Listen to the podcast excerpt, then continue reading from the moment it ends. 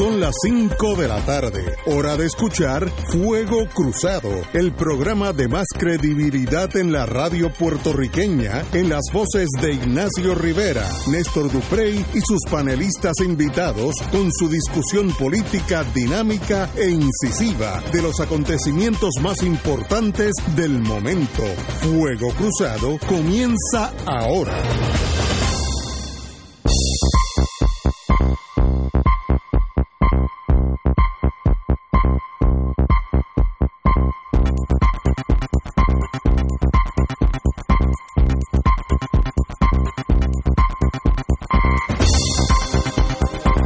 Back in the US of A. Regresamos aquí. Oye, empecé en inglés, pero hoy te- tenemos que hablar español. Tenemos con nosotros una, una Provost Marshal del lenguaje castizo, Luz Nereida Pérez. Eh, bienvenida, com- compañera. Gracias, muchas gracias. Para mí es un privilegio estar con usted. Primero tiene el mismo nombre de mi mamá, que me recuerda tantas cosas tan bonitas. Y segundo, acá rato me manda textos corrigiéndome mi spanglish, que ni hablo bien, como dicen los bilingües, ni hablan bien uno ni el otro, así que usted se queda en medio de los dos. Pero un privilegio tener aquí, Luz Nereida. Gracias. ¿Qué te trae por fuego cruzado? Pues bueno, estamos por aquí para este programa que están escuchando.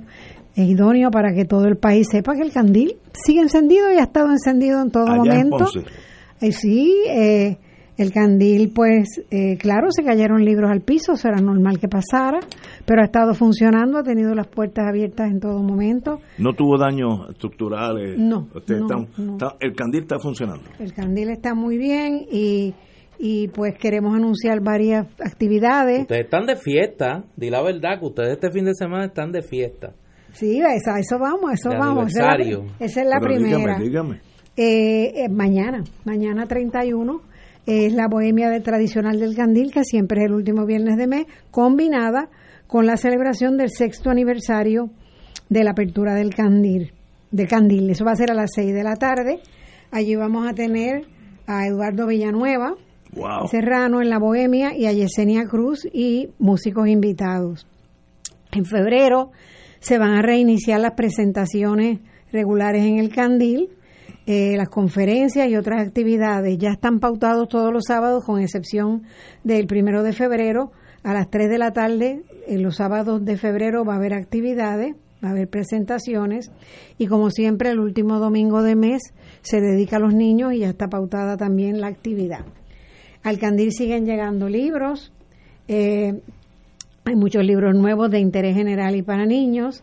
Y eh, también es muy importante dar a conocer que en marzo vamos a tener conferencias con Eduardo Lalo. Eduardo Lalo es un buen amigo de la librería El Candil. Excelente, Y su- excelente intelectual, excelente. Excelente, eh, no solamente por su intelectualidad, también por su humildad. Yo siento una gran admiración por Eduardo Lalo y atrae muchas personas, la gente va a escucharlo y a conversar con él. Y eh, van a volver las noches de galería, que se abre una exhibición que permanece todo el mes en el Candil. El primer domingo de mayo va a haber un, reencue- eh, un reencuentro de los coleccionistas de música popular.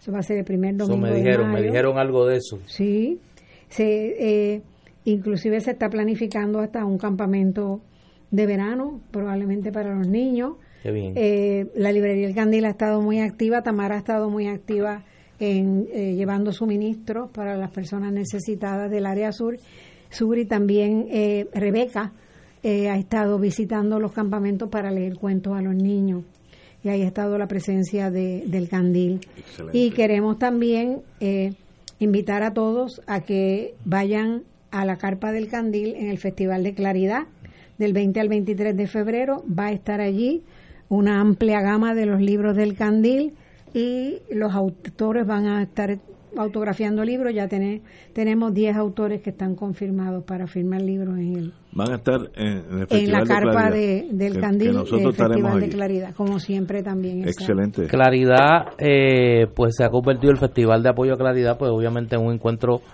eh, cultural y musical eh, fundamental para el país. Fuego Cruzado va a estar allí. Eh, yo no sé si yo voy a estar allí en Fuego Cruzado. Vamos, se vamos, supone, vamos. bueno, no, se supone que no. Como panelista, si me invitan, pues obviamente voy a ir. Pero, pero es fácil, ya están invitados. Y- Los pero dos sí, ya están. pero sí voy a estar junto con eh, la compañera eh, coautora del libro eh, Lluvias Borrascosas, la doctora Maggi Marrero, profesora y doctora Maggi Marrero, y eh, José Sánchez Jorge. Vamos a estar allí, entiendo que jueves y sábado, en la carpa del Candil, eh, firmando, eh, firmando libros. Y yo creo que si las cosas salen como se supone que salgan, eh, mi primera mi primera visita a Fuego Cruzado ya como como civil va a ser en el Festival de Claridad ese jueves, así que vamos a ver qué pasa. Mira, Para que los que están pendientes pues sepan. yo llegué un poquito tarde, pero aprovecho para decir que estoy muy muy contenta de que esté aquí Luz Nereida Pérez porque es una de las personas que más sabe español.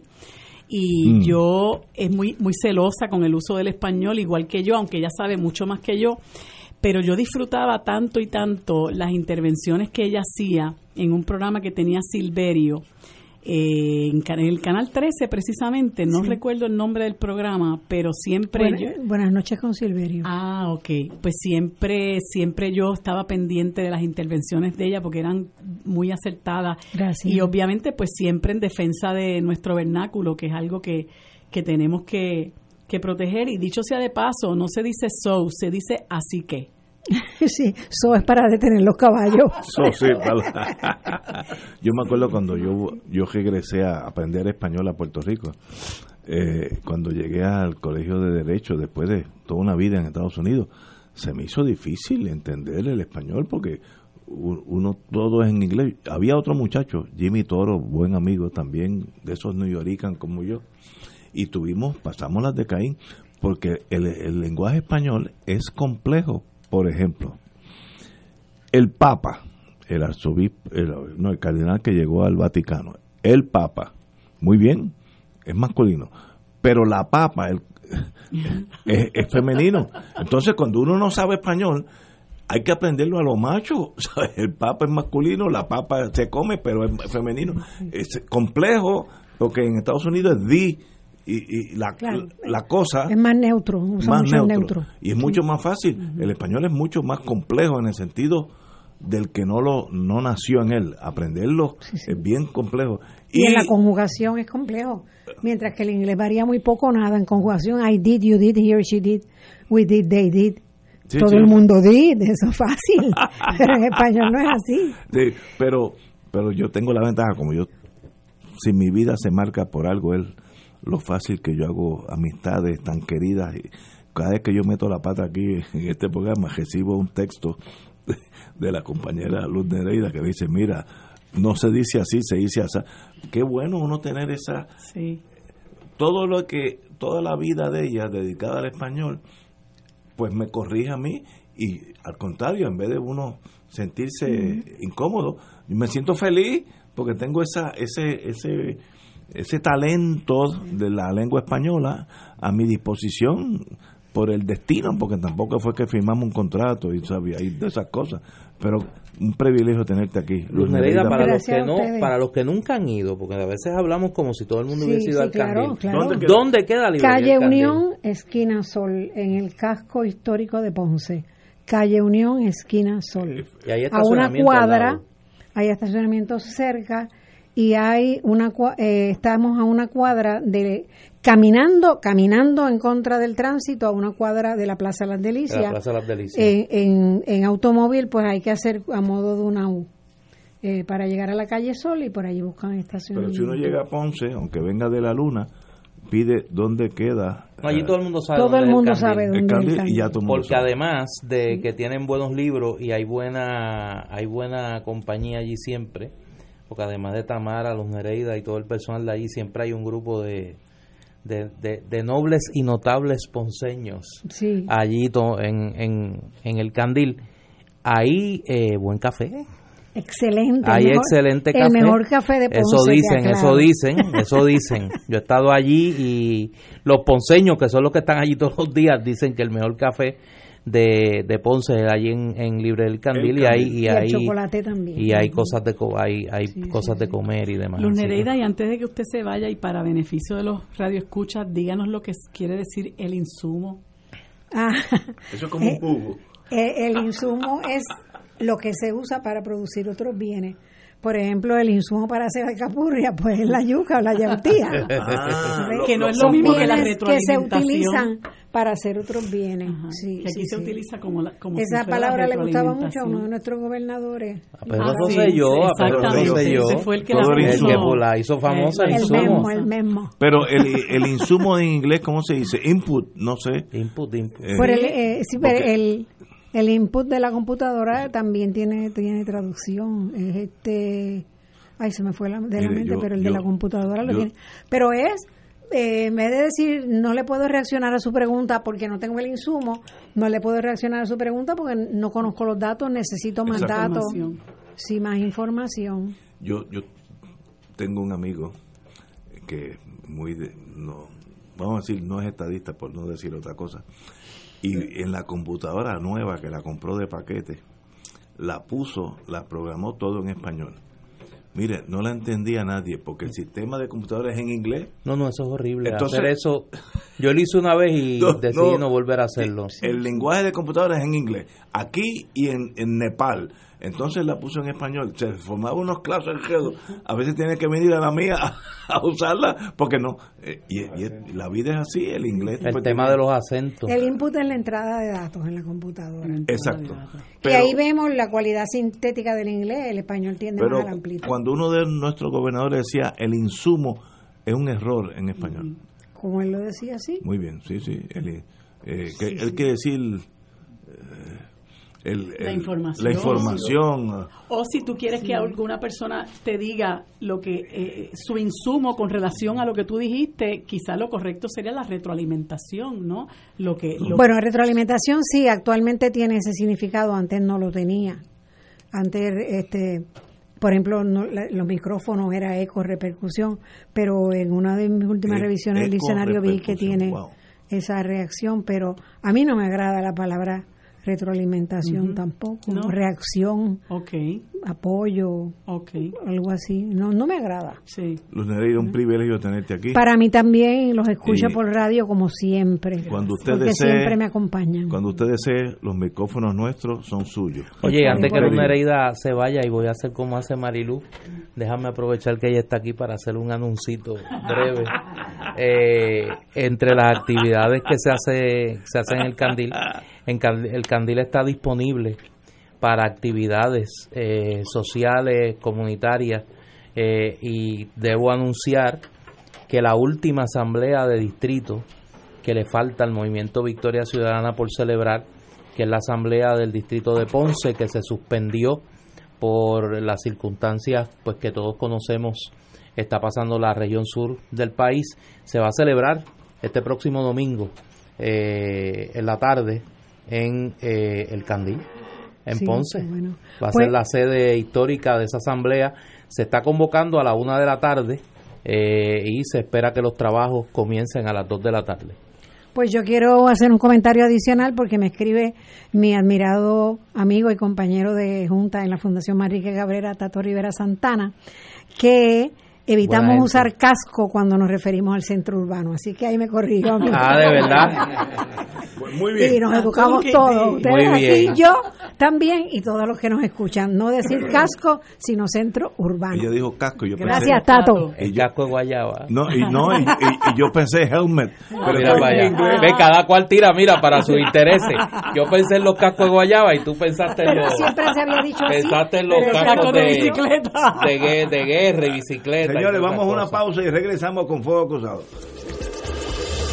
Fuego Cruzado está contigo en todo Puerto Rico.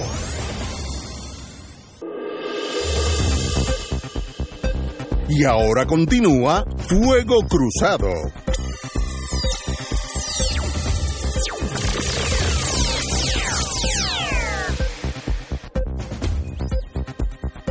Back in the US amigos y amigas, vamos a un plano internacional ya que aparentemente hay algo serio.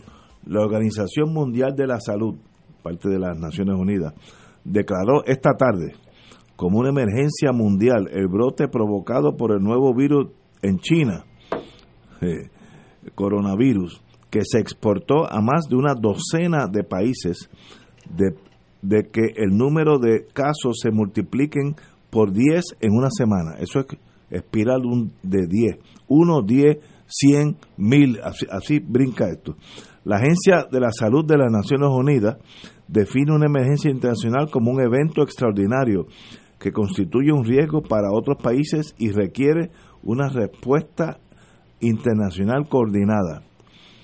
Es la sexta ocasión en que el Comité de Emergencia, compuesto de 15 expertos, declara este tipo de emergencia global. En el mundo entero es la sexta ocasión que sucede esto. Tras, tras las que activó ante el brote de H1N1 y el ébola en África y, la, y en el Congo y el polio en el 2014 y el Zika en el 2016. Así que cada como dos o tres años viene una cosa nueva. China informó por, primer, China informó por primera vez que la Agencia de las Naciones Unidas eh, sobre el nuevo virus a fines de diciembre. Hasta la, e, hasta la fecha, China ha reportado más de 7.800 casos, incluyendo 170 muertes. Así que la mortalidad mm. es baja, pero obviamente si usted ya está tiene la salud comprometida por la edad, por alguna uh, afección, pues el, este virus podría ser mortal. Eh, ¿Qué uno hace? Pues para eso están para eso está el secretario de salud en Puerto Rico. Yo no sé qué él hará o qué no hará. Eh, en Puerto Rico tiene muy poca comunicación con China, eh, pero tiene una comunicación. Imagínate, que dar gracias que aquí no vienen vuelos internacionales de China. China Air, yo vi en este, estas navidades que estuve viendo a los nietos en Boston, un avión gigantesco de los 747 que decía China Air, así que hay un vuelo directo entre China y Boston, así que ya está en Boston en el sentido científico, no estoy diciendo si está o no la posibilidad, y de Boston JetBlue a Puerto Rico, así que uno tiene que tomar algunas medidas. ¿Qué se puede hacer? Pues de verdad desconozco, para eso están los médicos. Mira, dice, eh, por lo menos en el, en el eh, Nuevo Día están entrevistando a un al doctor eh, Guillermo Vázquez, director del Departamento de Microbiología y Zoología de la Escuela de Medicina del Recinto de Ciencias Médicas de Puerto Rico, que indicó que medidas verdad eh, eh, elementales eh, de, como las medidas de higiene de rigor, como lavarse las manos frecuentemente, usar pañuelos para cubrirse la nariz y la boca cuando se tose o se estornuda, limpiar y desinfectar las superficies, mantenerse vigilante, vacunarse contra la influenza, porque la temporada sigue activa, activa y evitar viajar a China. Eh, dice que aunque no se no tiene relación con la influenza, eh, se asemeja en su presentación inicial con dolor de cabeza, dolor muscular, fiebre y tos. Eh, el coronavirus es como un catarro fuerte. La falta de aliento que puede progresar a neumonía es su complicación más temida. Wow. Ya países que ya tienen el coronavirus, el virus, el virus corona, perdón, eh, Japón, Alemania, Canadá, Vietnam y Estados Unidos. Eh, obviamente los países que tienen contacto eh, aéreo o, o, en el caso de Vietnam, pues por, por rieles, pues tienen más posibilidad. Nosotros, pues yo no sé. Para eso que tenemos un secretario de salud, estoy seguro que él hará. ¿Cómo es? ¿Cómo es? Para eso que tenemos un secretario de salud. No, eso es lo más preocupante. O sea, si nosotros tuviésemos un gobierno mínimamente competente, y repito, y un secretario de salud mínimamente competente, pues quizá el nivel de ansiedad sería menor. Pero como en tantas otras cosas, la falta de competencia en la gestión pública agrava la situación cuando tú tienes un secretario de salud que te dice que no hay de qué preocuparse porque aquí no hay vuelos directos, no llegan vuelos directos de la China y que lo que hay que velar son, lo que hay que velar son los emigrantes, los, los, los inmigrantes ilegales que vienen de la China, pues entonces ya tenemos un problema, como si de otros países no pudiesen venir eh, vuelos con gente que viene de la China.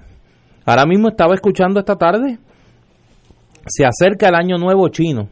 Ahora sí. y uno de los lugares donde hacen aparentemente una de las celebraciones más grandes del año nuevo chino en el Caribe es en República Dominicana.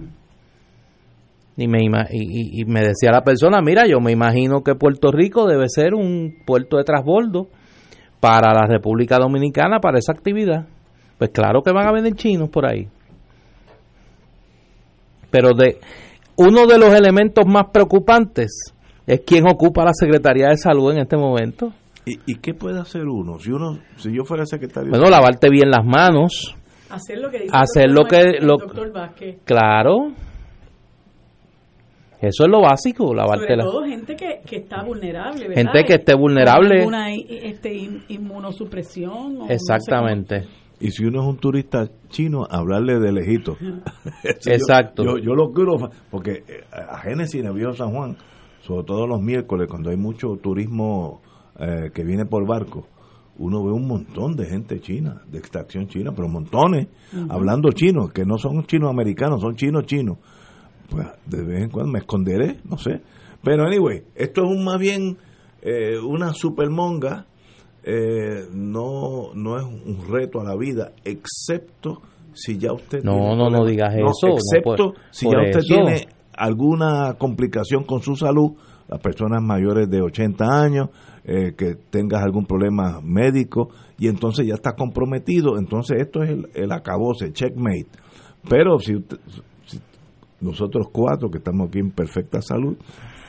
No, no, no, habla por, habla por, ti, habla por ti, ¿no? Y además, mira, uno no sabe, hay que déjame aprovechar, déjame aprovechar este este debate, esta conversación sobre el tema este del coronavirus, que mire, no tiene nada que ver con, porque es que tengo unos atorrantes escribiéndome. Con la cerveza Corona. No tiene nada que ver con la cerveza Corona, es que, es que la verdad que hay amistades pues, preocupantes eh, para uno.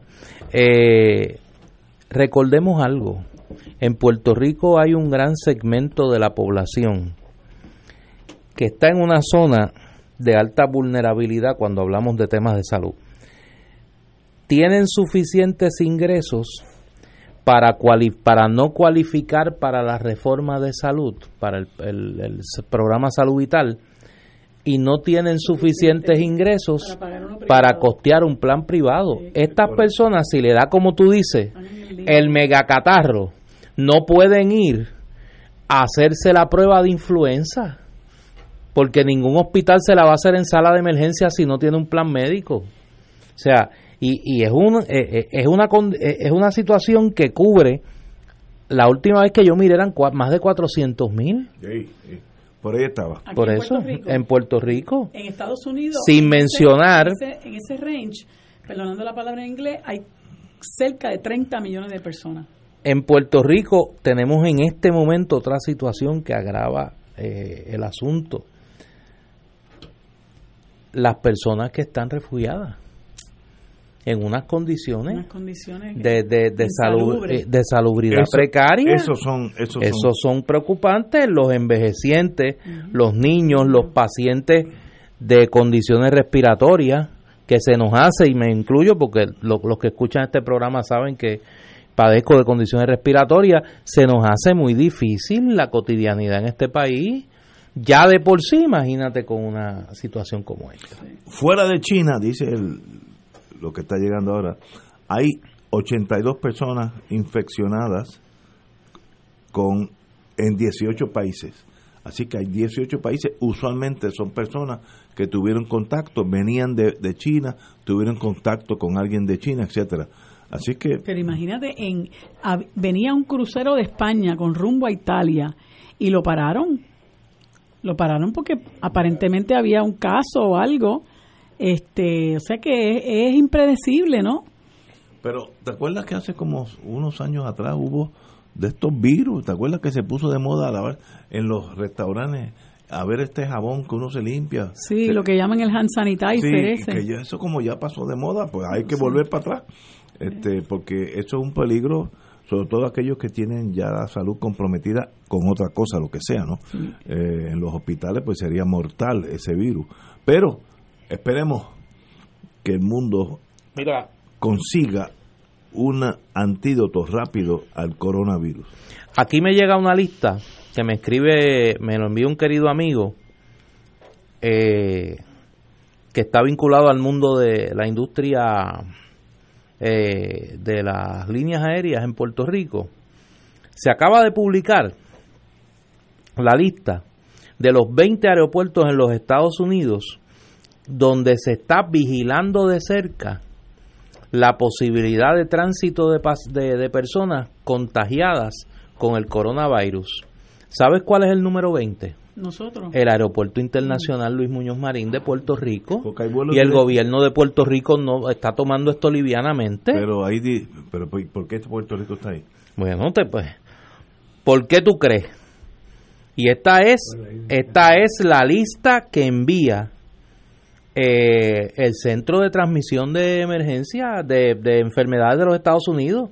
Mira, están el Aeropuerto Internacional de Los Ángeles, el Aeropuerto Internacional de San Francisco, el Aeropuerto O'Hare de Chicago, el Aeropuerto John F. Kennedy de Nueva York, el aeropuerto de Atlanta, el aeropuerto de Houston, el aeropuerto de Dallas Fort Worth, el aeropuerto de San Diego, de Seattle Tacoma, de Honolulu, de Anchorage Alaska, de Minneapolis St. Paul, de el Detroit Metropolitan, el Miami International, Dulles en Washington, el, el Filadelfia, el Newark Liberty, el Boston Logan, el Paso International y Puerto Rico San Juan Airport. Qué raro. Me gustaría que alguien que supiera. Algo saben ellos que nosotros No, no, no, pero- el gobierno o no nos lo quiere decir, o el gobierno o no nos lo quiere decir, o sencillamente pero- pero- no les importa. Yo, yo, yo creo que podemos estipular que Puerto Rico tiene muy poco contacto con China continental. Estamos al otro lado del mundo. Así que alguien que sepa de eso debe eh, llamarnos, indicarnos algo. ¿Por qué Puerto Rico? ¿Y por qué Santo Domingo? ¿Por qué no La Habana? Trinidad Tobago, Venezuela. Debe haber un elemento del tráfico aéreo de Puerto Rico con las islas del Caribe, del Caribe Oriental también. Pero ¿y por qué no esas islas? Yo no sé. En esa, ¿Cuántos chinos hay por ahí? Muy, muy poco. Hay algo con Puerto Rico que obviamente desconocemos, pero que alguien que sepa más nos lo debe Pues, saber. la juntilla. La juntilla. Pero, eh, Alemania tiene un caso o dos. Francia tiene uno o dos. ¿sabes? ¿Cuál es? ¿Por qué Puerto Rico? Eso me, me, me confunde. Pero, it is what it is, como dicen los médicos. Vamos a una pausa, amigos. Fuego Cruzado está contigo en todo Puerto Rico.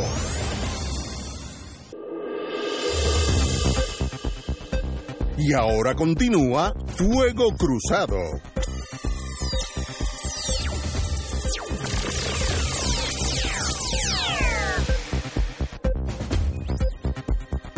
Amigos y amigas, el CDC activa estación de cuarentena en aeropuerto de, de San Juan por el coronavirus.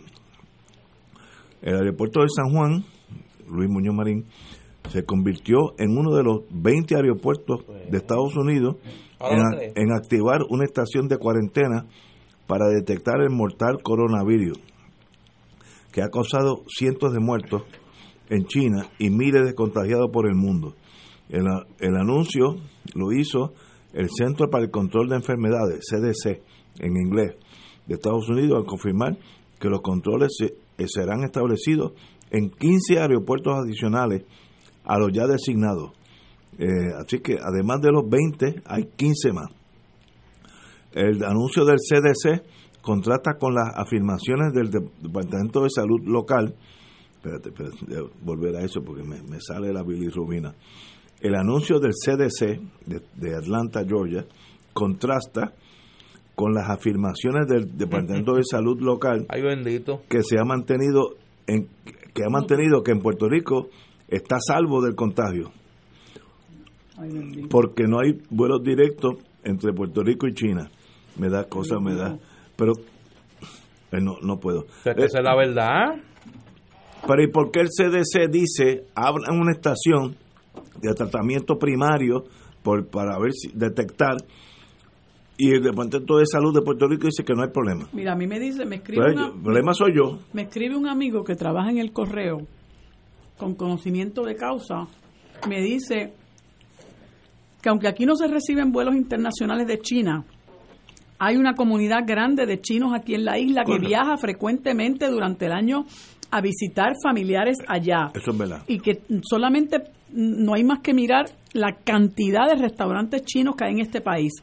Que hay comerciantes que viajan a China durante todo el año a hacer negocios un sinnúmero de viajeros aventureros desde, desde un tiempo hasta acá, es, correcto, que cogen visitar destinos como China, que los chinos viajan por todo el mundo, incluyendo lugares como Disney World, donde hay una gran cantidad de boricuas durante todo el año.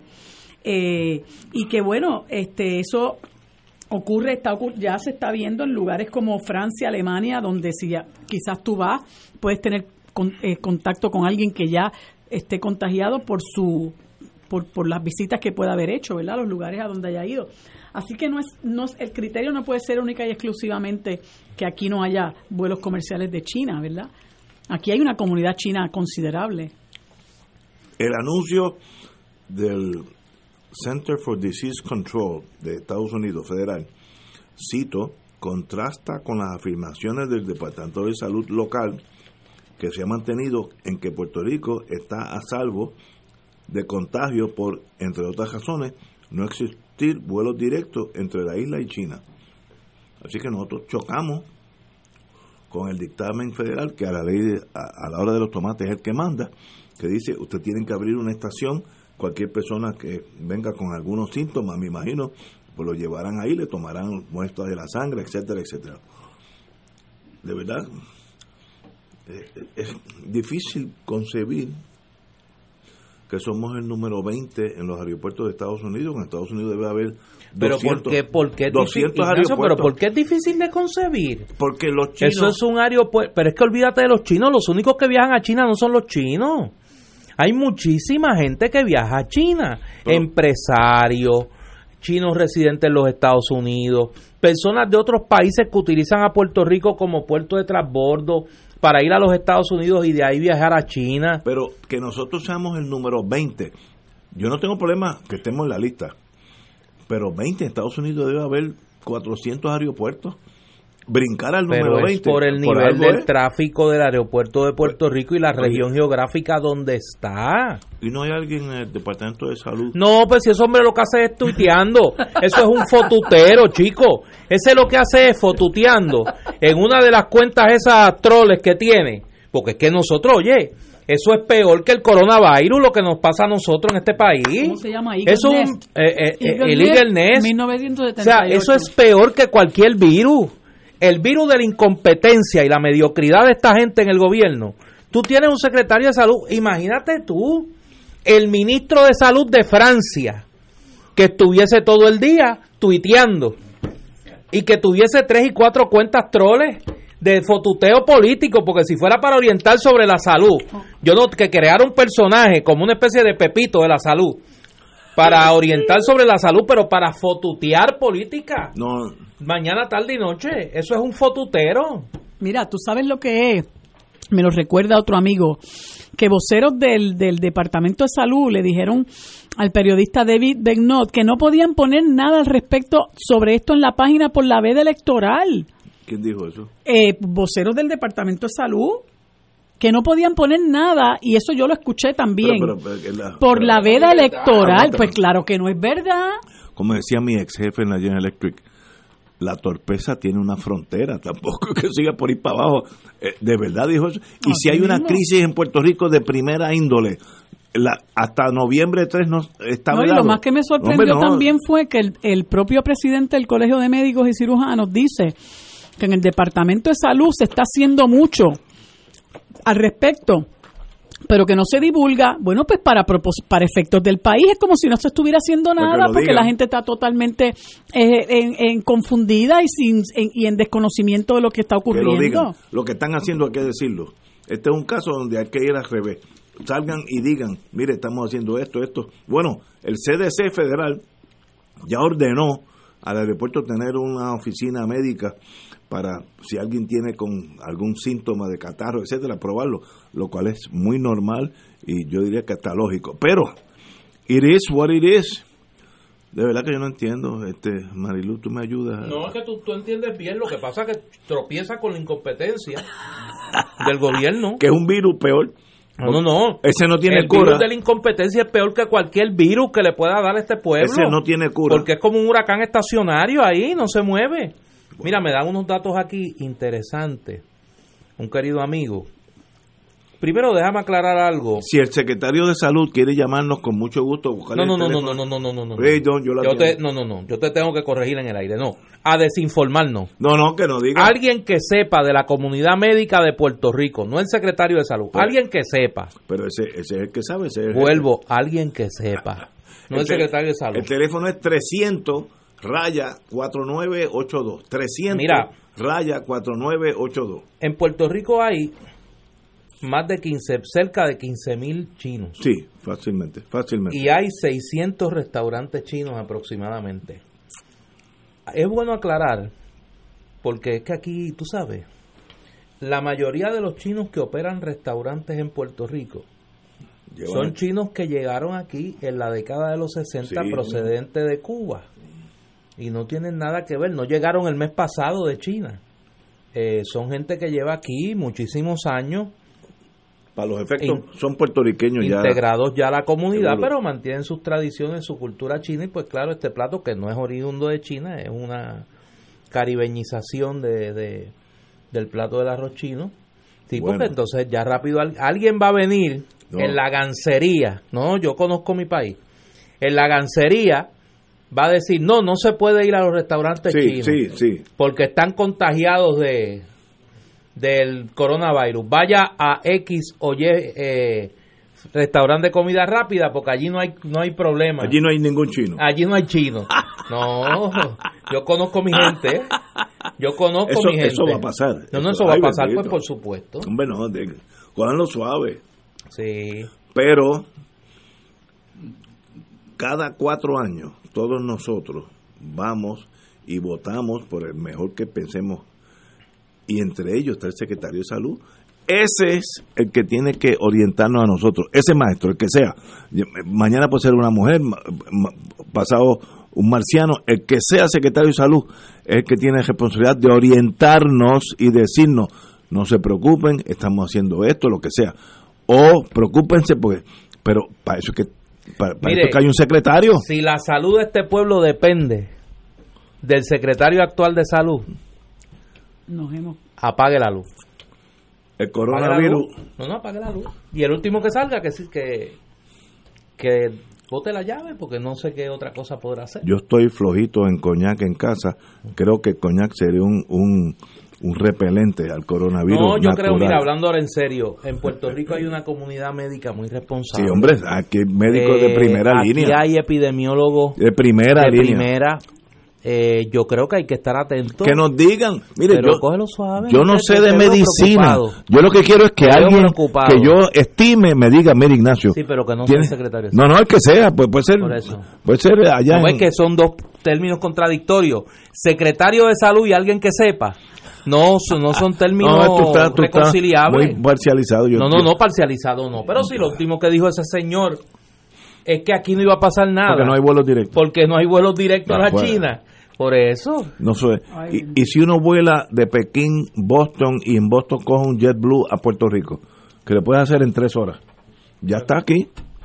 Eh, secretario, abra el mapa de, de- de geografía y mírelo porque me, me está fallando. Pero alguien que sepa, por favor, déjenos saber dónde es que estamos. Fíjate qué fácil es. Yo no estoy diciendo milagros y nada.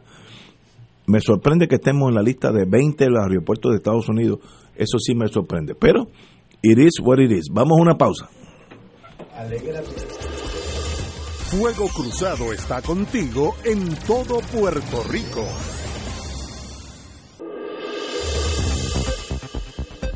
Y ahora continúa Fuego Cruzado.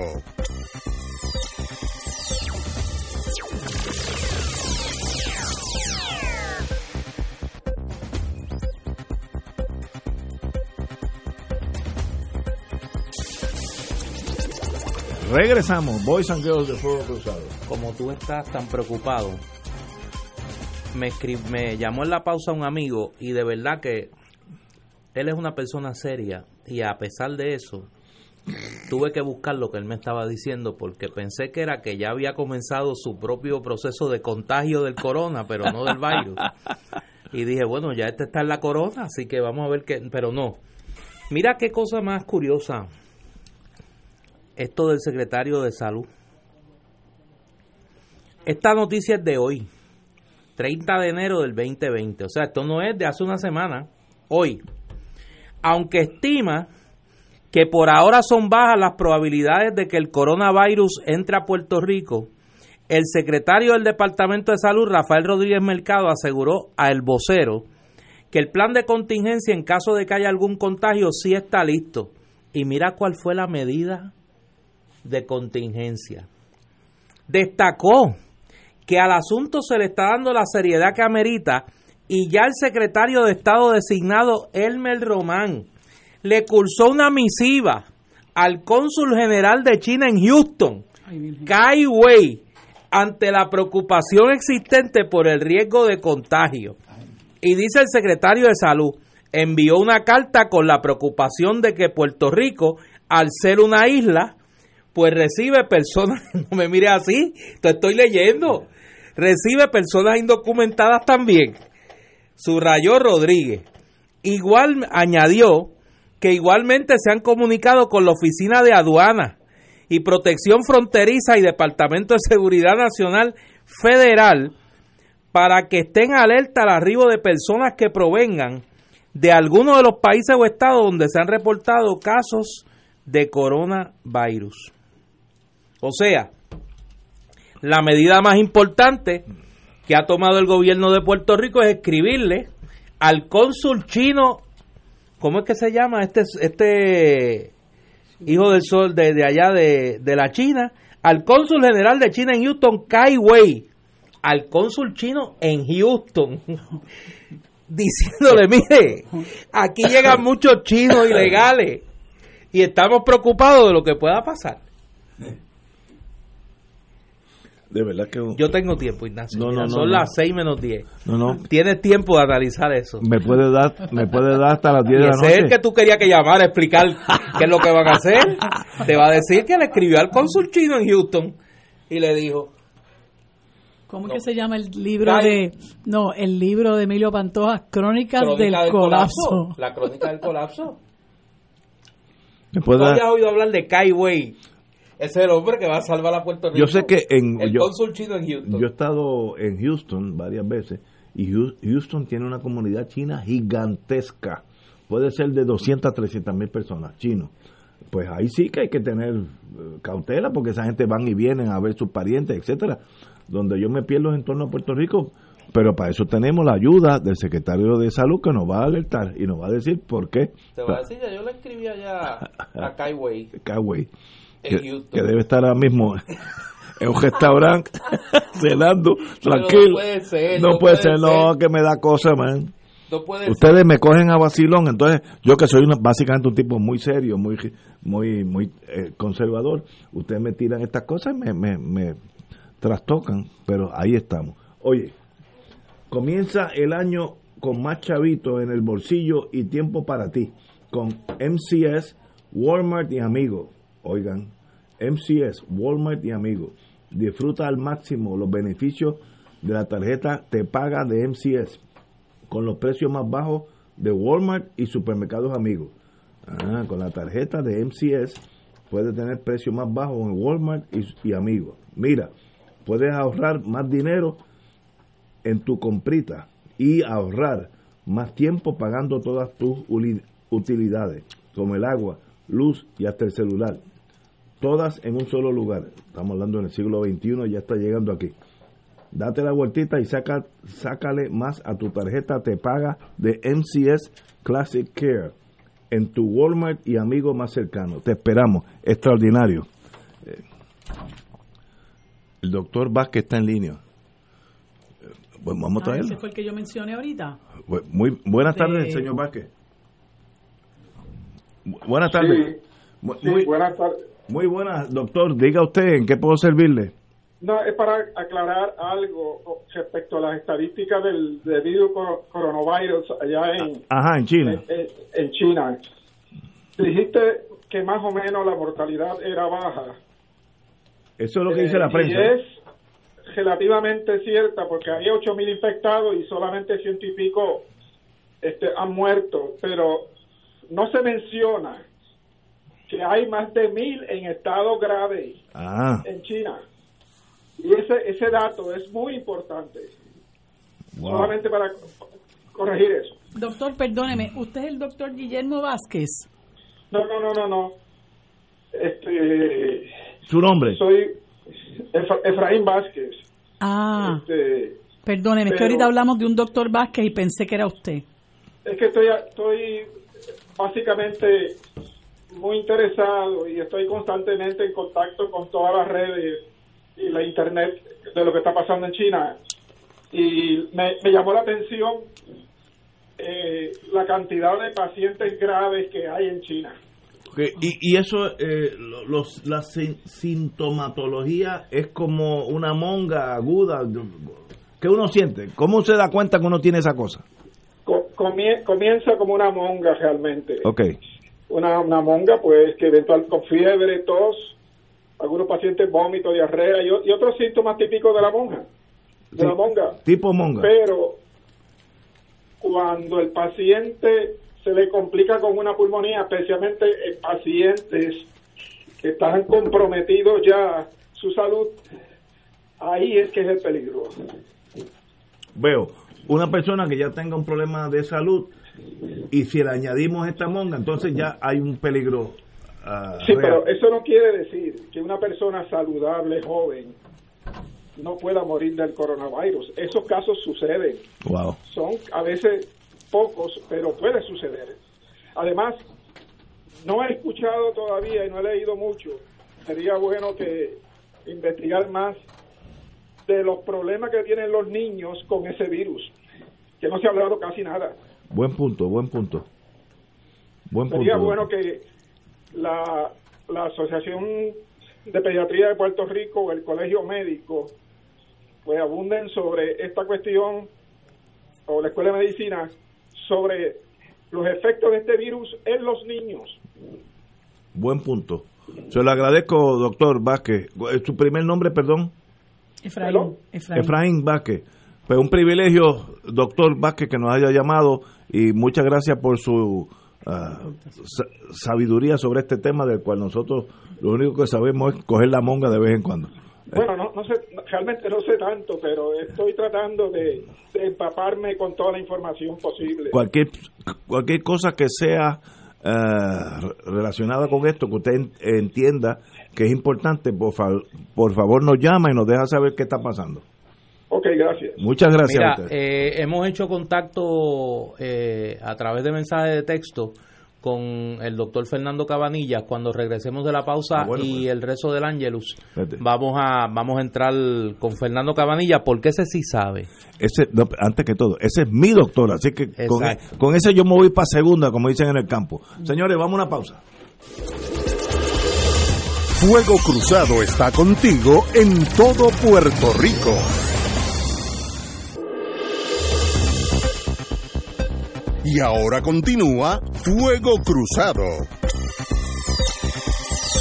Amigos y amigas, tenemos con nosotros el privilegio de tener al doctor eh, cancerólogo y mi amigo y mi y oncólogo y mi amigo y mi doctor en esas artes extrañas, eh, Fernando Cabanilla. Muy buenas tardes, Fernando.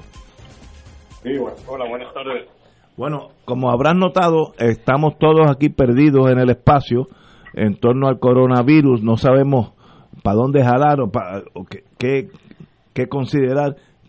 Usted que está en ese mundo eh, médico, científico, ¿qué nos puede decir? Bueno, yo creo que hay, que poner las cosas en perspectiva. Que la, la, la influenza, por ejemplo, la epidemia de influenza, mata más gente que lo que está matando ahora mismo eh, el caso de coronavirus. Veo. Eso, está claro. La mortalidad por coronavirus eh, baja, baja como 2% nada más. O sea que de los 8.000 casos que se han reportado hasta ahora, solamente, ha muerto como 180. Y eso hay que considerarlo para evitar el pánico, ¿no? No estoy tratando de minimizar eh, la, la porque yo no quisiera que me diera coronavirus, pero tampoco es que hay que estar histérico, porque eso no, no, no, ayuda en nada y además eh, queda claro que esto yo creo que se va a diseminar por el mundo entero. Yo creo que esto no hay quien lo pare. Si los chinos no han podido controlar, ¿qué nos hace pensar que el resto del mundo lo puede controlar? Y la razón que es tan difícil de controlar es porque poner las personas en cuarentena no creo que va a ser la solución al problema. ¿Por qué? Porque muchas veces hay parece que hay personas que se infectan que no tienen síntomas y hay lo que llamamos eh, personas que están infectados asintomáticos y si uno no puede identificar a esas personas porque no tienen síntomas, no hay forma de ponerlos en cuarentena. Exacto. Ni tampoco uno puede rastrear los contactos de esas personas para ponerlos en cuarentena. Yo creo que esa es la razón por la que se, ha ido viral eh, la, infección en China y ya, y ya empezaron a aparecer casos fuera de, China que están transmitiéndose de humano a humano.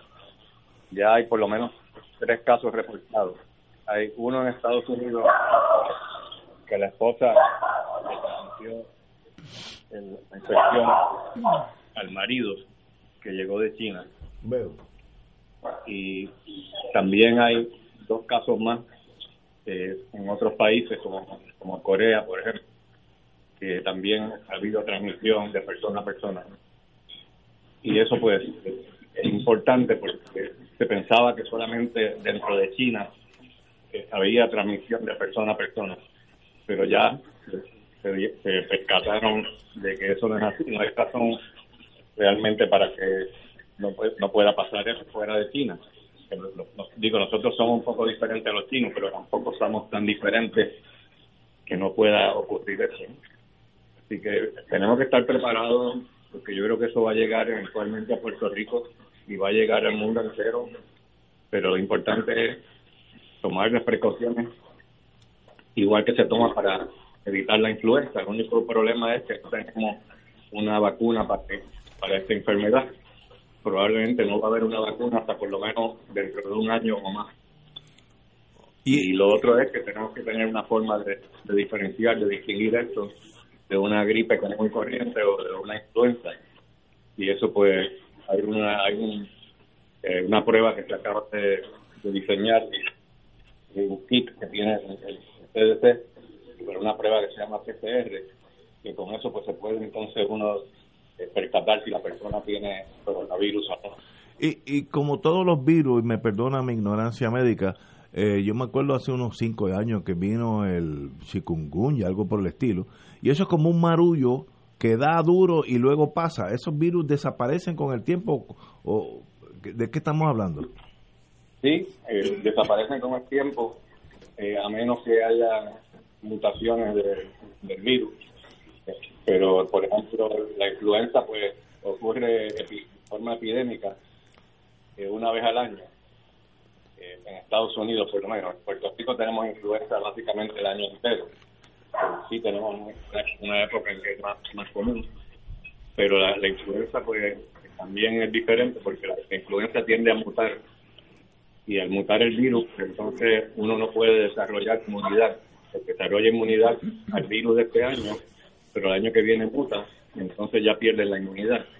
Hasta ahora el coronavirus no se ha visto que haya mutado eh, solamente para, para afectar de, animales a humanos, porque el reservorio de esto parece ser los, los murciélagos, las serpientes que se lo pasaron a los hombres. Veo. Fernando, por lo que tú estás planteando, me parece percibir que tú entiendes que el, los casos de influenza son muchísimo más importantes en este momento en cuanto a amenaza para Puerto Rico que la posibilidad de, un caso de coronavirus. Sí, eso es correcto. Hay más gente que muere por influenza, a pesar de que tenemos una vacuna, que no todo el mundo se la pone, y a pesar de que tenemos un tratamiento para la influenza, con todo y eso la mortalidad es más alta de influenza que para el coronavirus. Y es verdad lo que los chinos nos están diciendo, ¿no? Las estadísticas que nos están dando. Extraordinario. Eh, doctor, como hay una noticia que tiene que ver con el mundo suyo, eh, certifican a la primera farmacéutica oncológica en la isla. ¿Qué es eso? Bueno, yo imagino que está hablando de una farmacéutica que se llama MBQ. Ajá. Yo no he leído la noticia, pero aclárame si es... Obtuvo la, la certificación Board Certified Oncology Pharmacist, BCOP, convirtiendo así en la primera y única farmacéutica, farmacéutica en Puerto Rico con, con dicha certificación. ¿De qué están hablando en español? ¿Qué quiere decir eso? Pues no, desconozco realmente qué farmacéuticas se, refieren y qué producto es que tienen. No, hay una farmacéutica que se llama MBQ, que es un fármaco que se desarrolló en la Escuela de Medicina de la Universidad de Puerto Rico, pero no, por lo que me has dicho no parece ser eso. Bueno, la, la noticia, lo voy a leer el párrafo entero. En vías de proporcionar terapia farmacológica centrada en pacientes con cáncer, la doctora Elsa Pedro, catedrática asociada de la Escuela de Medicina, de Farmacia, de Ciencias Médicas de UPR, obtuvo la certificación Board Certified Oncology Pharmacist. Es más bien como una farmacéutica que tiene esa oh. clasificación. Sí, no, lo que estamos hablando es otra cosa. Eh. No es una, no es una, no es una compañía farmacéutica, es una persona que se certificó, pasó lo que llamamos los boards de, de, de, farmacéutica oncológica. Pero eso es una persona, no es una compañía. Ok, pero cuando uno es así de certificado, ¿cuál es la diferencia entre un, un farmacéutico común y corriente y esta señora? Sí, pues esta señora pues, es especialista en farmacia oncológica Veo. Eh, versus eh, farmacia, farmacia general, ¿no? farmacéutica general. Se especializa como, los médicos se, especializan también, por ejemplo, yo soy un oncólogo certificado, board certified de oncología, versus una persona que es un médico generalista o, especialista en otra en otras ramas como cardiología por ejemplo. Muy bien. Pues cualquier cosa que usted conozca de esta cosa nueva que se pone de moda y va, va a crear un pánico y tal vez innecesariamente por favor nos deja saber y, tendrá los micrófonos de fuego cruzado a su orden. Bueno como no pues si quiere si les interesa el domingo eh, sale la columna mía este, domingo va a ser acerca de coronavirus. Ah, bueno, excelente. voy a ampliar más y voy a hablar más acerca de este tema. Lo discutiremos el lunes, sin, sin, porque yo me, yo me lo traigo para acá. Gracias, Fernando. Muchas gracias. ¿eh? Privilegio. Un abrazo. Cuídate. Amigos y amigas, continuamos. Nos brincamos una pausa, pero para, eso que el doctor Cabanilla tiene peso. Eh, bueno. Yo creo que el gobierno haría bien Fíjate que el doctor Camarilla nos acaba de hablar y calma a la gente. Porque bueno, no, pero el, cuadro que, plantea Fernando es un cuadro realista. Muy bien, pues, suele hacer. Para eso, que, eso es lo que queremos. Yo creo que el gobierno haría bien en comenzar una campaña masiva de vacunación por influenza. Eh, yo sé que hay todo, antes que me empiecen a escribir, yo sé que hay todo un debate en el mundo científico sobre el tema de las vacunas de hecho, hay un, un amigo de las causas progresistas de Puerto Rico, Robert Kennedy, dijo que además de su, su cruzada por el ambiente y, la defensa de el legado de su familia, eh, se, ha, se, ha, destacado en los Estados Unidos por ser un opositor de las vacunas. Eh, y yo sé todo el debate sobre eso, pero eh, me parece que todas las medidas que se puedan tomar, eh, vitamina C, eh, todo lo que se pueda hacer para atajar el aumento de los casos de influenza en Puerto Rico se debe hacer, porque en la medida que la ciudadanía esté más saludable, pues está menos propensa al contagio de este tipo de, virus, ¿no? Aguanta uno más. Exactamente. Así que por ahí deberían empezar. Particularmente, repito, a los más de 400 mil eh, puertorriqueñas y puertorriqueños que no pueden ser eh, beneficiarios del, del plan salud vital la, tarjeta de, salud del gobierno y no pueden costear un plan médico privado. Por ahí se debería empezar. Estoy de acuerdo.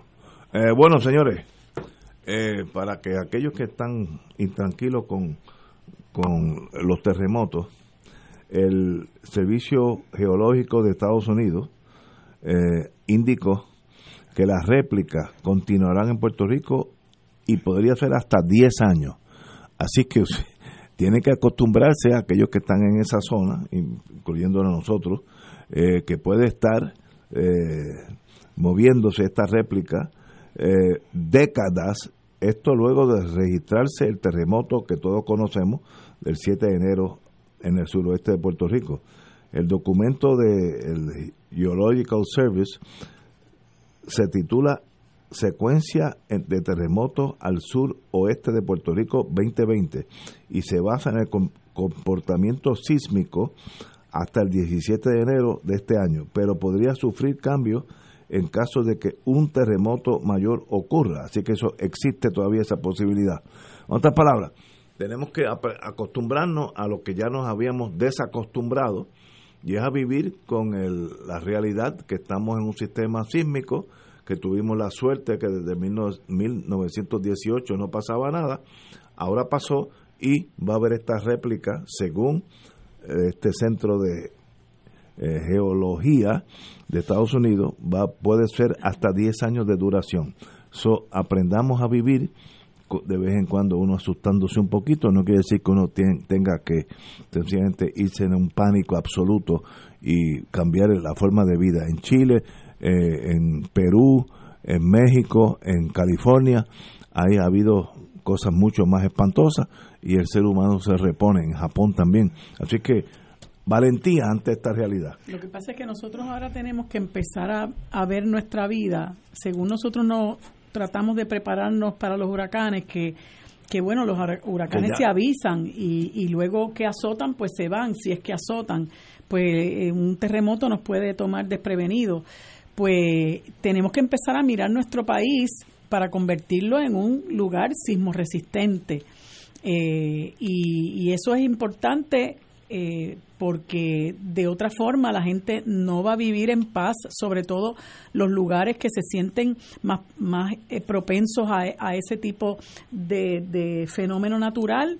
Eh, mucha gente ha optado por marcharse del país, o sea, nosotros tenemos que empezar a trabajar de manera efectiva a la luz de esa nueva realidad para, para evitar que, nuestro país se nos vacíe, para evitar que la gente, eh, que, la, que la economía se estanque, para evitar que la gente se afecte emocionalmente incluyendo nuestros niños.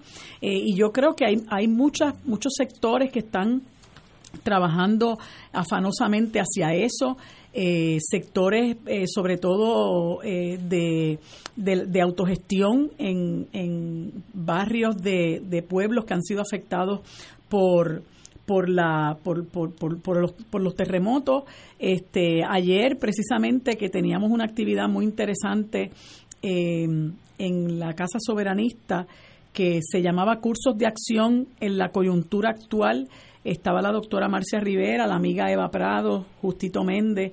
Eh, Justito hablaba de un, eh, de un proyecto muy bonito que se está desarrollando en el barrio eh, Arenas de, de que Guánica ha sido un, un, pueblo muy, muy, muy afectado, sobre todo porque ya Guánica era, era un lugar deprimido por sí mismo, ¿no? Igual que, que, muchos de, de estos otros pueblos eh, del área suroeste del país y cómo eh, a la luz de esta nueva realidad eh, la, gente del barrio Arena están buscando las, las oportunidades para que el pueblo se el, el, barrio se desarrolle y por ende el pueblo y, y pueblos y barrios adyacentes se habla de, de buscar la sostenibilidad mediante la eh, habilitación de una escuela que está desocupada para darle servicio al, al, al pueblo, al barrio, este, poderla hacer sostenible en términos de, de su energía, de su agua, etcétera. También vi eh, una noticia sobre eh, como niños de, de, Peñuelas, ¿verdad? Creo que se acerca a, a 500, este, están comenzando a acudir a clases eh, mediante un proyecto que se llama La Escuela Pública Vive, eh, reuniéndose eh, en un proyecto que está auspiciando el mismo municipio eh, para que los niños pues ya no estén más ociosos porque obviamente los niños también entran en estado de ansiedad ante la situación y ellos se están reuniendo para proveer educación eh, con maestros activos y maestros retirados, eh, impartiendo clases de español, inglés, matemáticas, arte, y eso yo creo que es un esfuerzo excelente, ¿verdad? Muy, bueno. una, una manera en que nosotros, ante la adversidad, en vez de sentarnos a mirar esa adversidad eh, y revolcarnos en la adversidad, decimos qué vamos a hacer ante este nuevo cuadro, ante, ante esta situación que nos es tan tan adversa, eh, pues, pues vamos de, como dicen por ahí, ¿verdad? Del limón a hacer limonada.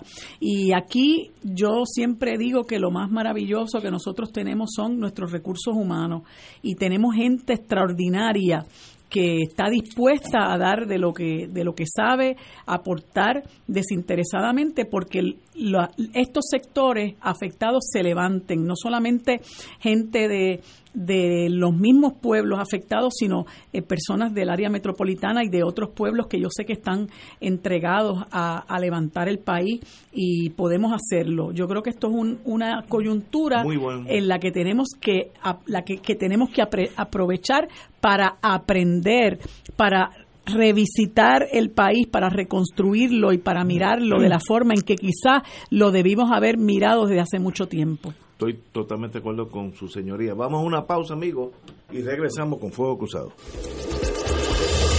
Fuego Cruzado está contigo en todo Puerto Rico.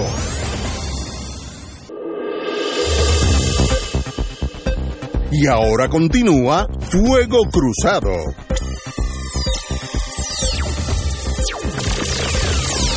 Back in the US amigos y amigas, regresamos no pasarán, no haber alza en la luz. Eh, el presidente del Senado, para mí correctamente, eh, Tomás Rivera Schatz, y el presidente de la Cámara, Johnny Méndez, correctamente también, aseguraron ayer que no aprobarán legislación que como parte del acuerdo de reestructuración a la millonaria deuda de energía eléctrica conlleve una alza tarifaria. Reconocieron, sin embargo, estas son las malas noticias, que la, que la corporación pública podría imponer un aumento en la luz por la vía administrativa. Pues es lo mismo. Este, te dan un puño por el lado izquierdo, por el derecho, duele igual. Eh, la, propuesta, la propuesta de un alza en las tarifas de electricidad fue traída a la conferencia legislativa del Partido Nuevo por la gobernadora Vázquez Garcet y el director ejecutivo de energía eléctrica. Pero el lado político del PNP correctamente dicen que lo imponga otro, yo no voy a hacerlo. Así que en ese sentido me aplaudo la determinación de estos dos presidentes de las cámaras, porque miren, si la Junta quiere subir el precio o el presidente Trump quiere a que lo hagan ellos, yo no.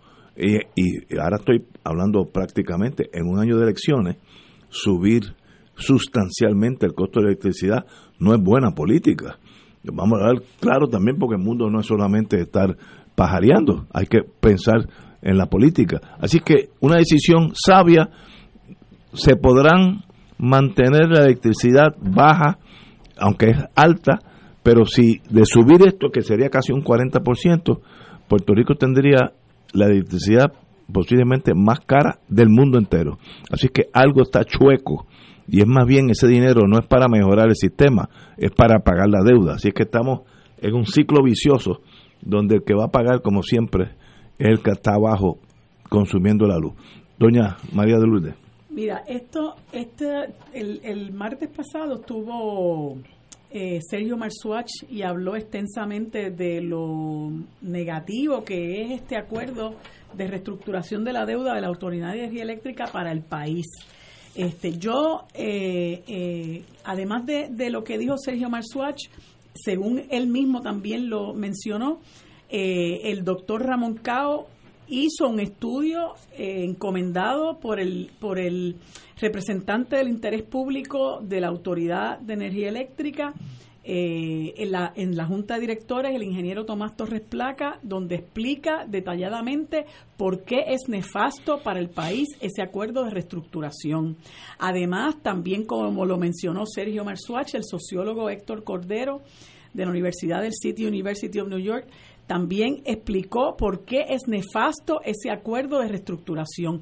Yo no sé por qué esta gente está con tanta chiquita, porque si tú lees las expresiones de Rivera Chats, eh, a los efectos de que la legislatura no tiene por qué entrar en eso, pero adelantamos que no vamos a aprobar ningún impuesto a la ciudadanía o un aumento de la tarifa eléctrica. A mí me lucen esas expresiones que ninguno de ellos se ha leído, ninguno de los estudios que ha hecho ni, ni, ni el doctor Cao, ni, ni Héctor Cordero Guzmán, ni lo que, ni lo que escribió Sergio Marzuach, porque usted tendría que bajar por la calle en medio y decir no van no vamos a aprobar eso y punto, y se acabó, porque no se trata aquí de un impuesto, no se trata aquí de un alza de un 4%, como están mencionando aquí, los que saben dicen que ese alza puede elevarse a un 50% con todos los efectos que eso puede tener, y el estudio de Héctor Cordero Guzmán dice que eso va a afectar es un impuesto regres es un alza regresiva y que eso va a afectar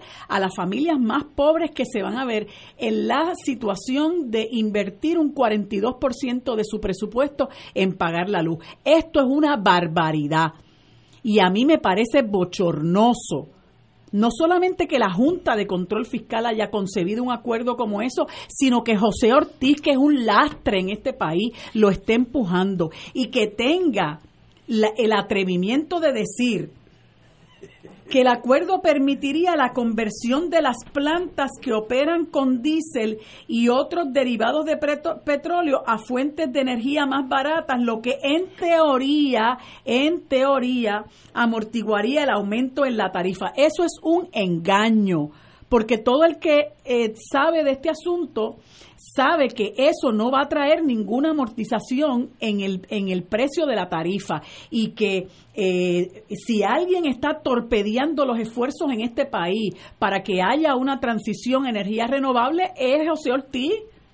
Así que, ¿qué credibilidad puede tener José Ortiz empujando un acuerdo que es el mismo que está promoviendo junto con los acreedores la Junta de Control Fiscal? Que miren si es perversa, miren si esa gente es perversa que a pesar de todo lo que está ocurriendo en este país, del empobrecimiento en el, en, el que se encuentra no solamente el país desde hace mucho tiempo, pero el, el, el empobrecimiento que vive en este momento nuestros hermanos y hermanas del suroeste, esta Junta de Control Fiscal se sostienen que no va a hacer cambios al plan fiscal y tampoco en las negociaciones con los acreedores.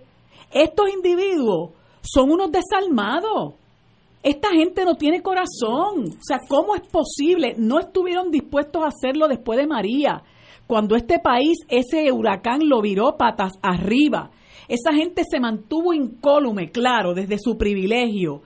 José Carrión, que es un tipo rico y que se sigue enriqueciendo, y Natalie Yaresco con sus 600 y pico mil pesos al año, pues por supuesto no se les mueble a una fibra. Yo no sé ni cómo tienen el atrevimiento de presentarse allí a pesar de que dice la misma noticia que ellos han ido como tres veces. Esa gente no tiene la más mínima, eh, no se les mueve la más mínima fibra, no tienen compasión, no tienen empatía ninguna con el sufrimiento de este país, porque si usted lo tuviera, usted decía, todo esto hay que reestructurarlo. De hecho, Anoche en el, en el, en el conversatorio que teníamos, la amiga Eva Prados, que, que, se ha dedicado junto con otros compañeros y compañeras a luchar por la auditoría eh, eh, del crédito público, eh, mencionaba que muchos de estos ahorros que supuestamente ha hecho la Junta de Control Fiscal eh, negándose a que haya presupuesto, que haya más dinero para garantizar servicios esenciales, han ido a parar a una cuenta que está en el Banco Popular, que ya tiene ocho mil y pico de millones de dólares. Y no solamente la Junta nos niega el uso de ese dinero, sino que el Banco Popular está también cebándose con los intereses que devenga sobre esos depósitos. Entonces uno dice, ¿cómo es posible que esta gente sea tan inhumana, que sean tan desalmados? Entonces aquí hay que aprovechar todos estos espacios para denunciar esta barbaridad, para denunciar que la Junta es el mayor enemigo que tiene en este momento el país y que nosotros tenemos que enfrentarnos a esa Junta y tenemos que enfrentarnos también al que hace causa común con la Junta.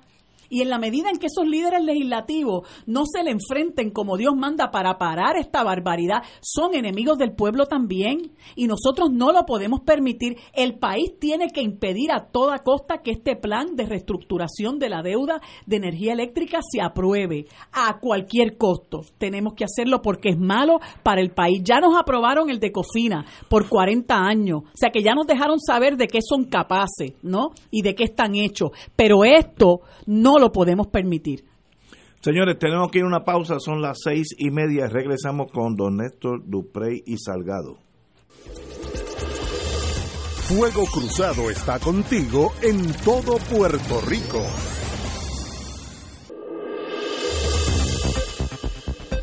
Y ahora continúa Fuego Cruzado.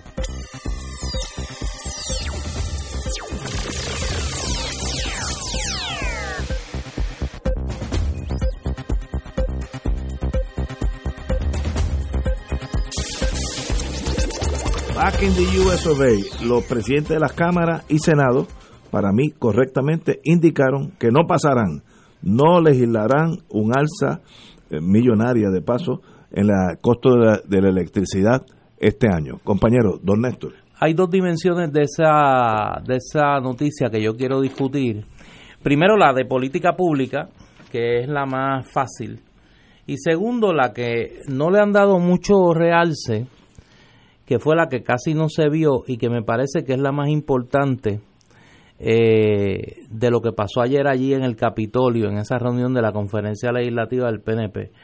Primero, no había que ser un genio para saber que los políticos no iban a aprobar un aumento en las tarifas de, de la energía eléctrica en año de elecciones. o sea, eh, eso no iba a pasar. Ellos jugaron el juego, el Ejecutivo, primero Roselló y luego Wanda Vázquez, con la Junta de Control Fiscal y los acreedores de la Autoridad de Energía Eléctrica, pero sabemos que en la medida que colocaron como condición para que ese acuerdo entre en vigor, y en eso, como decía Sergio Marzoach ayer, la juez Swain ha sido bastante enfática, cuando colocaron como elemento esencial para que entrara en vigor la aprobación por la Asamblea Legislativa, le pusieron, le, le, le, incorporaron una píldora venenosa al acuerdo que lo hacía inoficioso porque sabemos que la, la legislatura no va a aprobar un aumento en año electoral. Ahora, ayer pasó algo que yo creo que hay que colocarlo en el en la mira, en la mira porque son de esas cosas que dan indicios de por dónde va a picar la bola en el PNP esa conferencia de, legislativa la citó la gobernadora Wanda Vázquez. Y originalmente estaba allí quien se supone que convoque la conferencia legislativa, que es el presidente del PNP, que es Tomás Rivera Chatza. Nosotros a veces se nos olvida que el presidente del PNP es el presidente del Senado. Y de momento, en, el, en medio de la reunión, el presidente del Senado se fue y dejó a la gobernadora sola con la conferencia legislativa del PNP y lo próximo que supimos fue que la gobernadora salió y se fue y no le hizo expresiones a la prensa, más aún luego de haber tenido, según las versiones, un encontronazo en la conferencia legislativa con la representante María Milagros Charbonnier que es una defensora acérrima de la candidatura de Pedro Pierluisi. Y yo creo que eso da una señal de por dónde anda la salud institucional del PNP en este momento. El PNP, mientras todos estamos distraídos en otro montón de cosas, eh, el PNP está en una franca batalla eh, por su por quién va a prevalecer en la primaria si es que finalmente va a haber primaria, ¿por qué? Porque los aspirantes dentro del PNP y el Partido Popular y los candidatos independientes tienen hasta el día de mañana para radicar el 50% de los endosos que tienen que recolectar.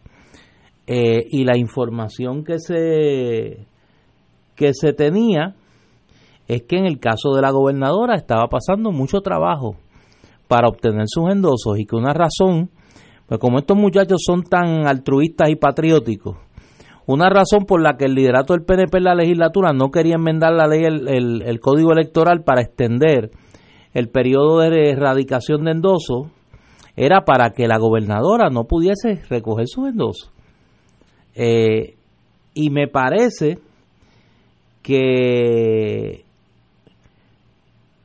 que en el PNP están pasando muchas cosas que nosotros no sabemos. Por ejemplo, queda pendiente la decisión de la gobernadora sobre qué va a pasar con la reforma electoral.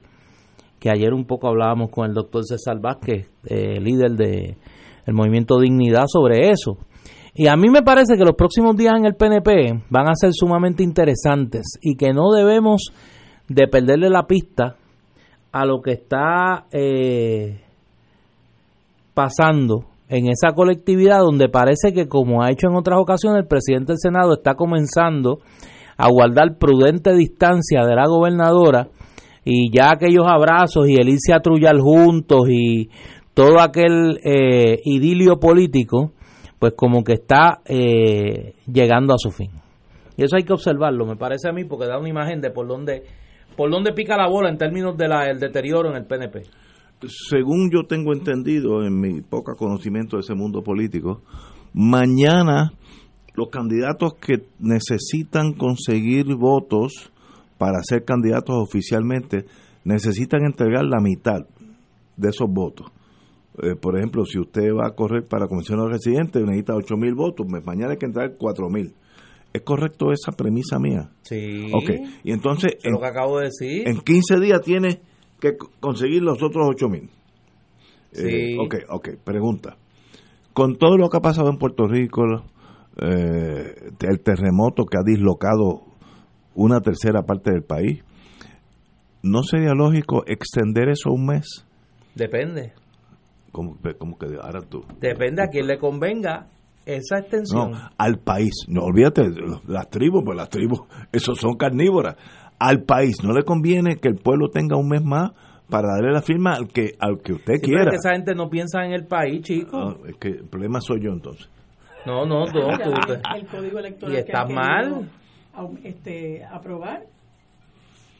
Pero yo creo que muchos candidatos, esto es mi intuición, va a tener problemas consiguiendo esa firma porque los que recolectan firmas por el suroeste de Puerto Rico, los, de acumulación, los de distrito, los de distrito? Eh, si yo estoy durmiendo en la acera, no voy a estar en una inclinación de darle fácilmente el voto a nadie. Lo que quiero es sobrevivir. Pues ante esa emergencia, el país, no ninguna tribu, no le convendría extender eso un mes, dos meses o el problema soy yo. Pues yo estoy convencido que tal vez el, coronavirus ya me está afectando y ya, ya no estoy pensando correctamente. Pues, lo veo lógico. Y si seguindo un montón de gente, ¿eso ayuda al país o ayuda a las tribus? Va a ayudar a la tribu que le convenga ganar y que tenga el control político. Que es el Que en este caso es el PNP, y es, la, es el presidente del Senado y el presidente de la Cámara y no ha habido prórroga. la prórroga sería una ley, ¿no? Habría que pasar una enmienda al código electoral. wow, ah, que eso no va a pasar de aquí a mañana. imposible que pase. No, no, ya, o sea, el que mañana no consiga los endos la mitad de los endosos, pues sale de la contienda. Oye, y digo, ya yo yo me mudé de ese vecindario, pero me dicen que en el Partido Popular hay una gente, sí, que se pueden ir por la vía rápida. Ah, por, no conseguir la firma. no conseguir la firma, sí. Ay, Dios. Yo creo que, mira, en eso yo... Y en el PNP también. Puede haber, yo no sé. Sí. Eh, y, pero, pero, yo considero, esto lo hablo, que la mejor forma de un pueblo expresarse es el 3 de noviembre. ¿Por qué tú tienes mecanismos para salir de gente ahora? Déjenlo que corran. No, bueno, sí, pero es que, pero es que tú partes, No. tú partes de una noción idealista Sí. del proceso político. Tú lo que tienes ahí son barracudas y son este gente que, que, que su lógica es mafiosa, su lógica no es ni política, es mafiosa. Si pueden sacar a alguien ahora, lo van a sacar. No enmiendan la ley electoral para que Wanda Vázquez no tenga extensión para su endoso. Así de sencillo. Ah, espérate, espérate. Yo no había pensado en Se- eso. Yo la gobernadora. Pero si puede- te lo dije, la señora gobernadora- que todo el todo el asunto es porque la gobernadora No, aparentemente estaba teniendo problemas con el recogido de endoso. Acuérdate que la gobernadora no tiene estructura No, política. esto- esto- y la estructura gubernamental, que Dios me libre que esa gente usen la estructura gubernamental para propósitos políticos. Ay, esa gente son incapaces de una Sí, cosa como esa. así es, así Ellos es. tienen bien clara la distinción Sí, entre sí. partido y gobierno en el PNP. de, de 8 a 5 Oh, sí, nadie no, no, habla. nadie. Mira, Dios los libre que ellos hagan una cosa así. Imagínate que le han, exo- han exonerado. Exoneraron a Llorandi. Porque supuestamente no se probó que esa venta de taquillas se hubiera dado en horas laborables. Y yo digo, ¿de cuándo acá un funcionario de confianza de la fortaleza tiene horario? Oye, pero es que no puede haber el afán de toma- seguirle tomando el pelo a uno de esa forma. Entonces pagaron tres o cuatro empleados porque de alguna a alguien tenían que llevarse eh, enredado, ¿no? Y entonces hay cuatro empleados que parece que sí los los van a procesar, pero Ger- Gerandi salió por la puerta ancha porque dice que no, no lo hizo en horas laborables. Y yo quiero saber si cuando Gerandi iba para su casa y Rosselló, Llorando, llorando. lo, y Rosselló lo llamaba a las 11 de la noche, si él le iba a decir, no, no estoy en horas laborables, a esta hora no puedo responder. ¿Sabes? La gente no es tonta. Eso fue un, un- no un toallazo, eso fue una carpa lo que le han tirado. Eh, yo tengo ese muchacho, quien no conozco, Gerandi, pegado al corazón. Porque, por Llorandi, Llorandi. La de una bofeta en estos días, una barra. un- El otro, Miguel Romero, rompió el récord. Por lo menos rompió. Mira, tiene la marca la LAI y la centroamericana.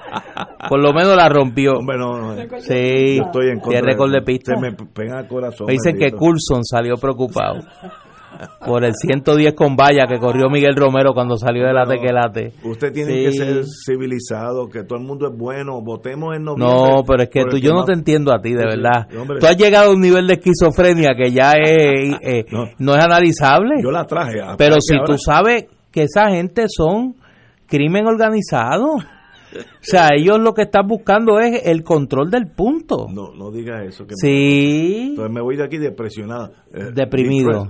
sí, de- deprimido. Y, y con la suerte mía voy a coger la cosa de esa corona, el coronavirus. que no es una cerveza. Sí. Tenemos que ir a una pausa, amigos. Son las 7 menos cuarto. Fuego Cruzado está contigo en todo Puerto Rico.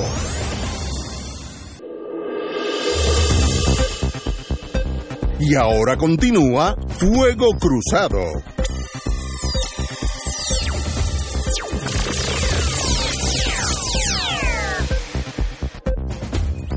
Regresamos, amigas y amigas, a Fuego Cruzado. Esto es más bien dirigido a la distinguida amiga María de Guzmán. La Junta no cambiará su receta fiscal.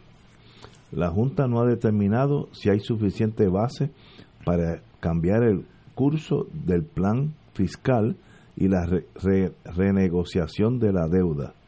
Eh, obviamente, pues ahí tenemos el asesor legal de la Junta de Control Fiscal, eh, si bien el presidente José Carrión y la directora ejecutiva Natalie Yaresco han visitado el área sur en tres, tres ocasiones eh, luego de los sismos que mant- mantienen en vilo a miles de personas desde hace más de un mes, el organismo fiscal no ha recibido información suficiente que le lleve a concluir que el proceso de renegociación de la deuda pública y de ajuste presupuestario que impulsa deba cambiar su curso. En otras palabras, seguimos con las metas de comenzar al pago de parte de la deuda.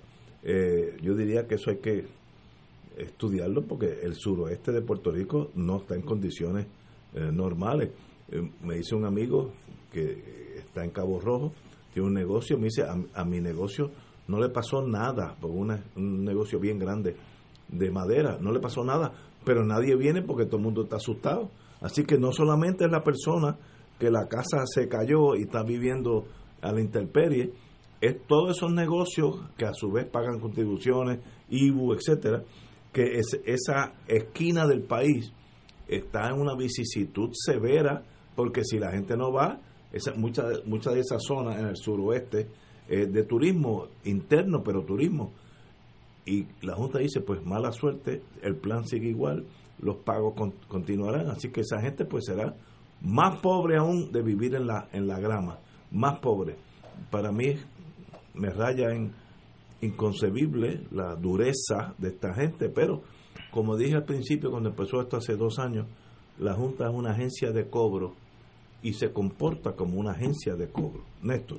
Mira, eh, ayer yo comentaba un elemento con Sergio eh, en la conversación sobre el, el tema de la Autoridad de Energía Eléctrica, que, que nosotros no debemos subestimar y me parece que en la conversación política en Puerto Rico no se está eh, no se está tomando en cuenta. Yo he escuchado a algunos amigos, buenos amigos, eh, lo más enfrascado en toda una discusión por una columna y unas expresiones que publicó el preaspirante presidencial demócrata Michael Bloomberg respaldando la estadidad para Puerto Rico. Mira, como decía Benjamín Torregotay, Michael Bloomberg tiene que ser el aspirante número 2300 y un poco más a presidente de Estados Unidos desde McKinley para acá, que hace una expresión en favor de la estadidad. Bueno, el ejemplo más glorioso, eh, George Bush, que vino aquí a gritar, estadidad ahora, ahí en el Pedrín Zorrilla. George Bush se murió. Por eso ya está, está muerto. Bush se murió y no vino la estadidad. Eh, pero a mí me parece que más importante que esa retórica que la vamos a escuchar de mucha gente en la, en la campaña presidencial norteamericana, porque sí, Puerto Rico no estará en la primera fila de los temas, pero está en un nivel considerable. De hecho, hoy el New York Times publicaba una historia sobre la campaña del senador Bernie Sanders y planteaba que Sanders está preparando, junto con su equipo, una serie de órdenes, borradores de órdenes ejecutivas, entre ellos uno sobre la entrega de los fondos de emergencia y de recuperación para Puerto Rico.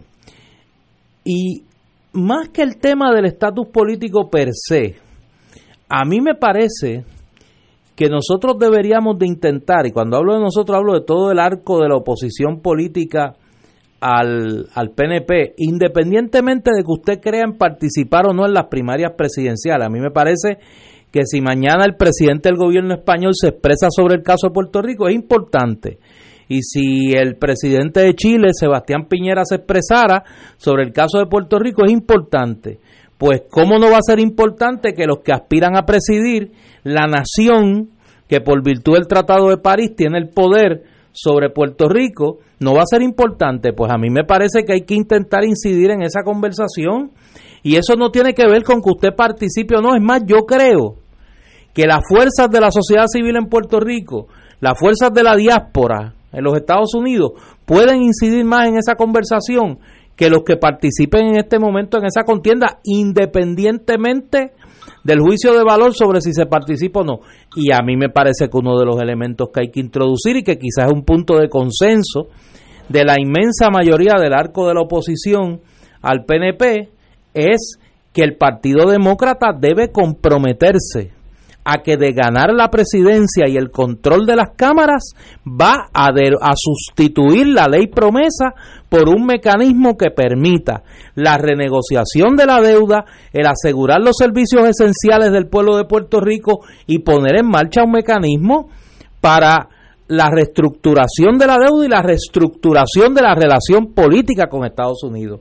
Yo creo que ese es un compromiso que la mayoría de los candidatos presidenciales demócratas pueden suscribir y a mí me parece que ese es un compromiso que el Partido Demócrata en su programa, en su plataforma, puede, puede hacerlo y comprometerse a que un Congreso demócrata va a sustituir promesa por un mecanismo más justo que permita auditar la deuda, reestructurar la deuda, poner en marcha medidas para asegurar los servicios esenciales del país y poner en marcha un proceso de reconstrucción económica y política en negociación con el pueblo de Puerto Rico.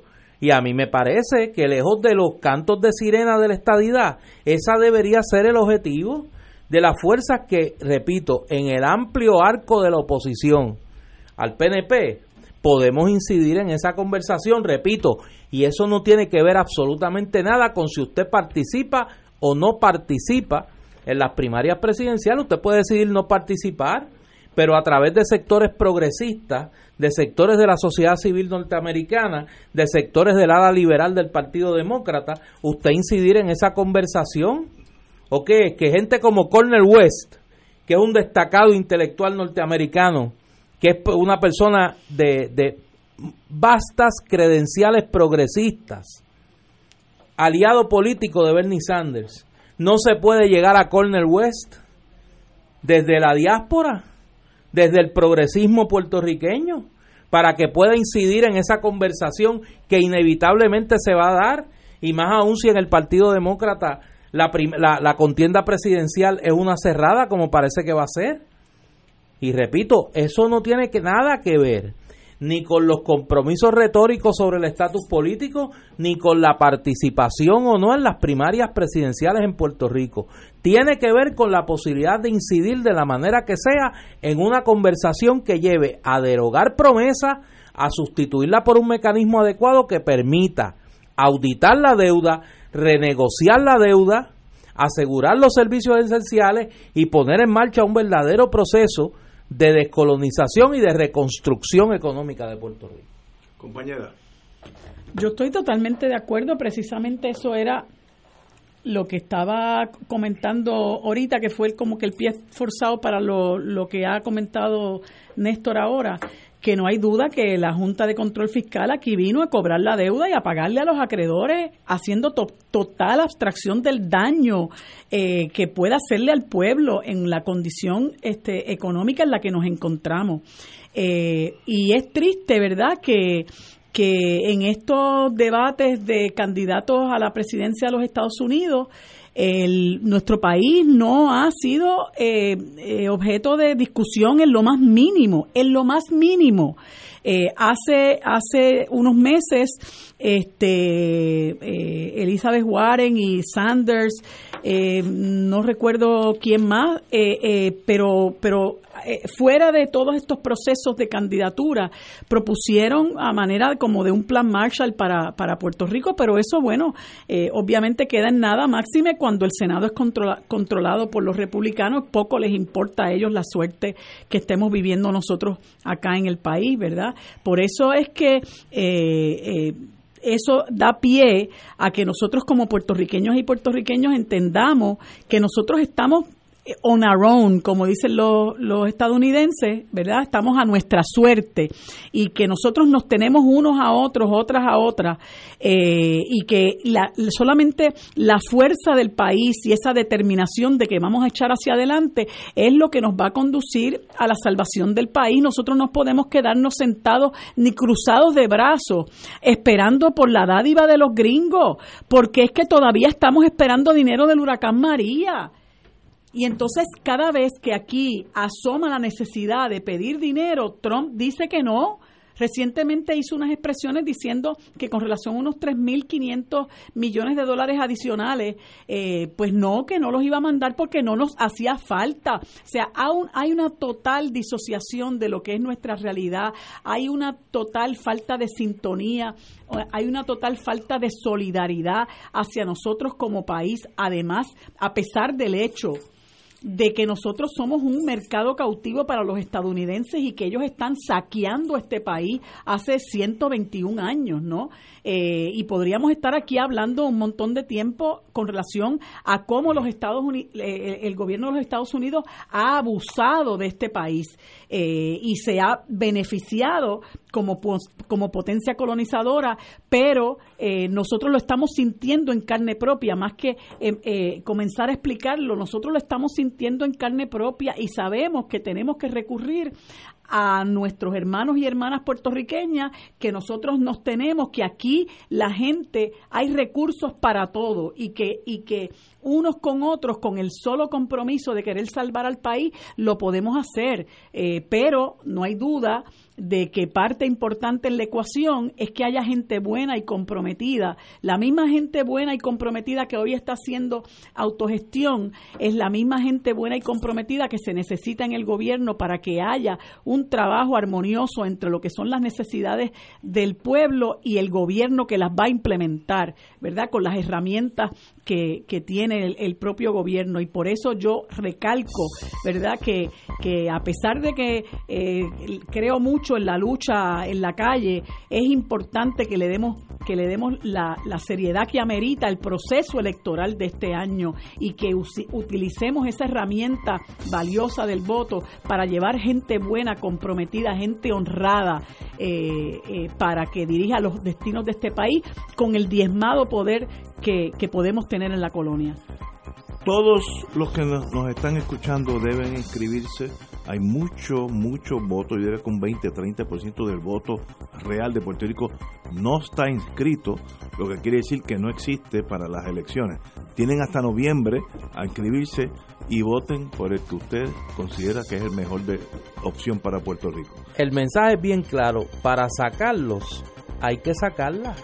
Si usted no tiene la tarjeta electoral no puede votar. Y no Usted puede escorrotarse en Twitter, en Facebook, en Instagram, ir al viejo San Juan y pintar todos los grafitis que usted quiera todos los días de aquí a noviembre. Y eso no Si no vota, si no hace un ejercicio para sacar del poder, si es que usted lo quiere sacar, a los que están en el poder, van a volver y van a ganar y van a seguir haciendo lo mismo.